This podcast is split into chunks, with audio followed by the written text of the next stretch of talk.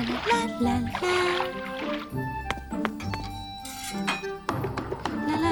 啦啦。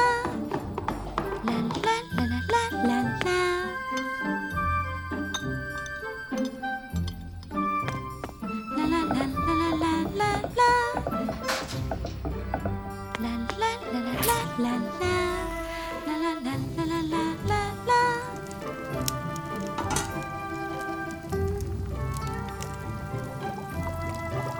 Todo está listo para cocer los jiaozi. Has trabajado mucho en la cocina durante toda la mañana, papao. Estoy feliz trabajando en la cocina. Cuando era princesa, otros me daban de comer. Ahora que puedo hacer con mis propias manos las comidas que me gustan, realmente disfruto de esto. Eh, papao. ¿Qué harás si quieres enfriar el agua hirviente? Apagar el fuego, por supuesto. ¿Y si pongo agua fría en la olla?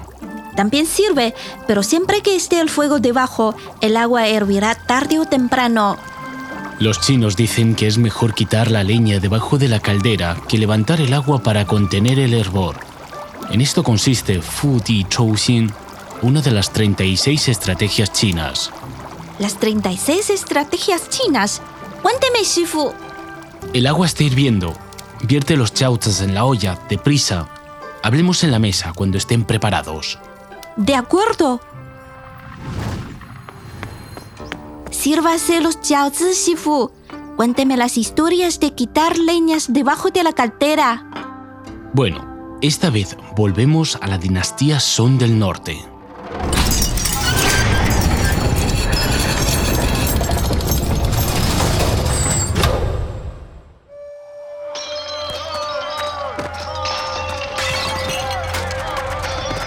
No se puede contar más. Encendamos el cuartel y matemos a los funcionarios. A principios de la dinastía Sun del Norte, un motín estalló en la guarnición de la región de Hanzhou. El gobernador, el jefe militar y otros funcionarios corruptos malversaron en connivencia los fondos públicos, incluidos los salarios de los guardias, manera que ni siquiera se podía garantizar los alimentos diarios de los mismos. Los indignados soldados se reunieron para exigir una solución. Tras ser rechazados, detuvieron al oficial superior y debatieron muy acaloradamente la siguiente acción a tomar.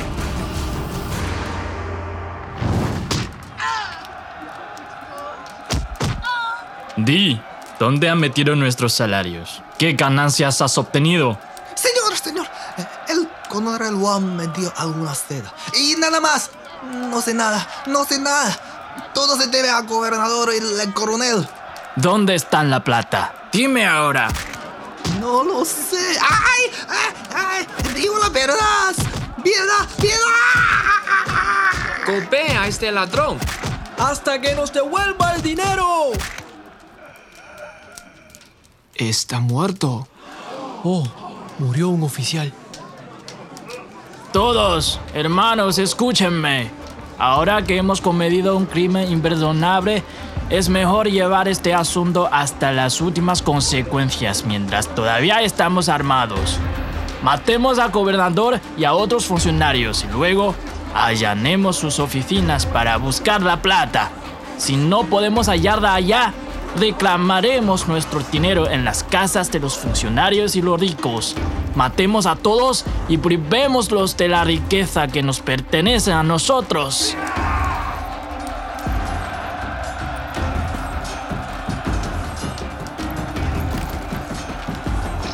Debemos ir tan lejos. Seguramente se nos condenará a muerte. Todavía vacilando. Ninguno de ustedes escapará de la responsabilidad de la muerte del oficial. Es mejor cobrar lo que pueda antes de morir.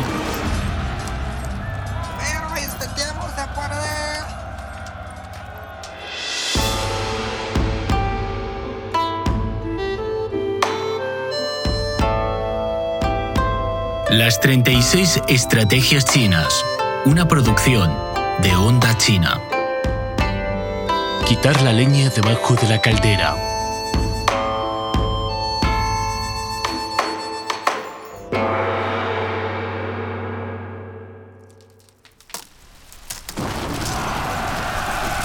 Los soldados amotinados prendieron fuego dentro y fuera del cuartel y decidieron que matarían a los jefes políticos y militares locales y saquearían la ciudad. La noticia llegó a la oficina del gobernador y causó pánico entre los funcionarios. Estoy condenado. ¿No funcionó el oficial que mandó usted para reprimir la rebeldía, señor coronel? No tengo noticia de él.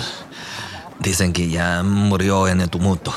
Señor gobernador, como máximo jefe administrativo de la región, ustedes deben presentarse en persona para apaciguar la situación. ¿Acaso no oye que mi nombre es el primero de la lista de muerte de los sublevados? Si se trata de un motín de tropa, usted es el que debe responsabilizarse.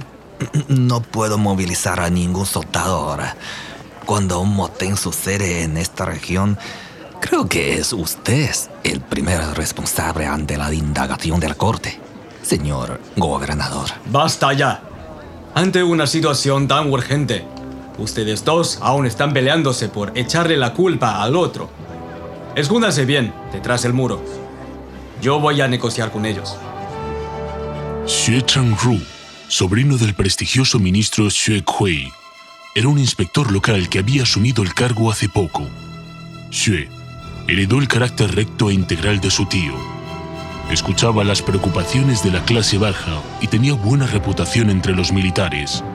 Ahora se enfrentaría solo al cuartel amotinado. Xue saltó adentro a través de una parte deteriorada del muro y se detuvo en el centro del campo de entrenamiento. Los soldados, reunidos allá, dejaron de discutir y lo miraron con recelo.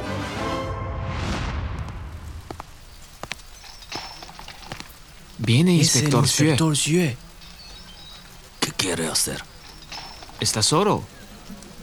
Hermanos, la sublevación no es solo un crimen capital, sino que también involucrará a sus familiares. Todos tienen padres, mujer e hijos. ¿Acaso han sido instigados a cometer un crimen tan grave que destruirá toda su familia? No lo escuchen. De todas maneras ya estamos muertos tras matar al oficial. El hecho de la corrupción y la malversación de sus salarios por parte de algunos funcionarios ya ha quedado claro después de mis indagaciones. Los denunciaré ante la corte para que sean castigados. Entiendo las razones que los llevaron a este punto, pero si dejan sus armas y vuelven al cuartel ahora mismo, yo, Xue Changru, inspector de Hanzhou, prometo el indulto de todos participantes, excepto los autores directos del homicidio. Solo pedimos justicia. No merece la pena perder la vida. No lo escuchen. El señor Xue parece una buena persona. Creo en él. Ahora bien, aquellos que insistan en la rebeldía, pónganse a la izquierda. Y los que estén dispuestos a dejar el motín, a la derecha. No quiero más problemas. No tuve intención de participar. Fueron ellos quienes encabezaron.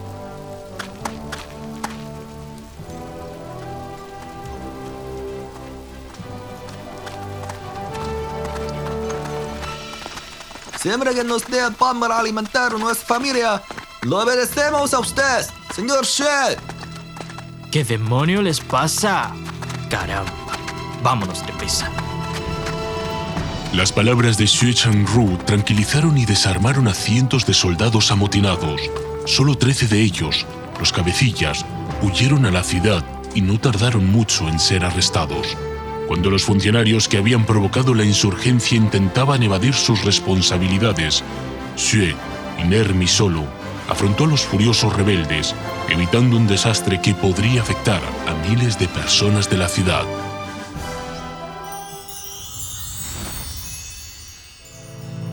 Papao, dime, ¿de qué se valió Xue Changru para ponerse de cara a los amotinados? Xue tuvo el valor porque sabía que la mayoría de los soldados no estaban resueltos a sublevarse, sino que buscaban justicia y simplemente querían dar de comer a sus familias. Cuando la mayor parte de ellos se arrepintió, el motín llegó a su fin. Eso es. Xue encontró la raíz de la insurgencia. Con cortar esta raíz, es decir, quebrar la voluntad de rebeldía de los soldados, frustró el motín. Las 36 estrategias chinas indican que el hervor del agua es una fuerza poderosa apoyada por el fuego, mientras que la leña constituye el alma del fuego y la fuente de la fuerza del agua hirviente. Cuando no eres capaz de resistir la recia potencia frontal del adversario, tienes que buscar la forma de eliminar las fuentes que apoyan su existencia y desarrollo. Entonces, ¿cuáles son las fuentes que alimentan la fuerza del enemigo? En la antigüedad los estrategas prestaban mucha atención a golpear el suministro de víveres y forraje del oponente, que corresponde a la producción y el abastecimiento de armamentos, vehículos, combustibles, entre otros equipos y energías. Por otra parte, la gente y la moral también sirven como la base que sustente a la guerra.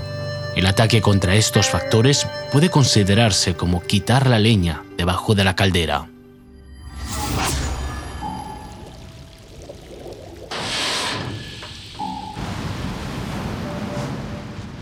En la etapa inicial de la Segunda Guerra Mundial, Karl dirigió la flota de submarinos de la Alemania nazi a atacar, con su famosa táctica de manada, convoyes de suministros de los aliados, hundiendo 222 buques mercantes en apenas medio año. Hitler decidió reclutar a marineros para reforzar su flota de sumergibles.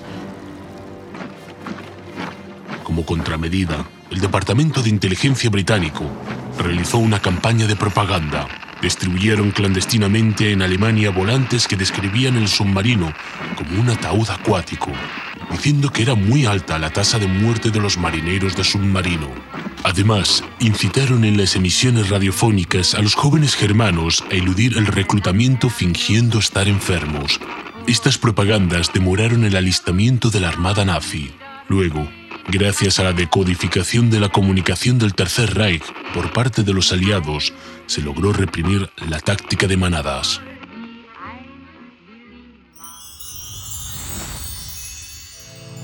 Los sumergibles alemanes asaltaron convoyes de suministro de los aliados y estos sabotearon el alistamiento de la flota nazi de submarinos. Ambas fueron prácticas de Fu Di Chouxin. Esta estrategia también se usa frecuentemente en el sector comercial. Al contratar a talentos de la compañía rival, se eleva la propia fuerza y a la vez se contiene el desarrollo del competidor. ¿Y nosotros cómo evitamos que el oponente quite la leña debajo de nuestra cartera? Simple. Debes preparar suficiente leña. Debes mantener una poderosa capacidad de producción y suministro, copiosa fuente de reclutamiento y elevada voluntad de lucha. Cuando sean estropeadas, deberás encontrar medidas para recuperarlas lo antes posible. Eh, papao, toma, toma. Los chaots se enfrían. Usted también come más, Shifu, luego de enseñarme tanto. Los chaots que preparaste están muy ricos. Creo que me he quedado con hambre. Pues voy a echar leña al fuego para poner a hervir el agua y preparar más.